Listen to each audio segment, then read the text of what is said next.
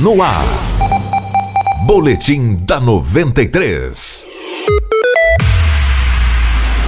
Cinco pessoas morreram em acidentes nas rodovias federais de Mato Grosso durante o feriado prolongado de Natal. No total foram 45 acidentes. Além das cinco mortes, 58 pessoas ficaram feridas. De acordo com o superintendente Aristóteles Candidé, os acidentes fatais não aconteceram na rodovia mais movimentada, ou seja, a BR-163. Os acidentes e os cinco óbitos aconteceram nas regiões menos movimentadas do estado na 158, na 070 e na 364 entre a, a cidade de Diamantino e Campo Novo do Parecis. Ou seja, mesmo em locais com menos movimento, requer uma atenção redobrada. Cerca de 700 pessoas foram flagradas em excesso de velocidade e mais de 3 mil ultrapassagens indevidas foram registradas. Conforme o balanço, 63 motoristas estavam dirigindo embriagados e 21 deles estavam com um índice de álcool maior do que o permitido.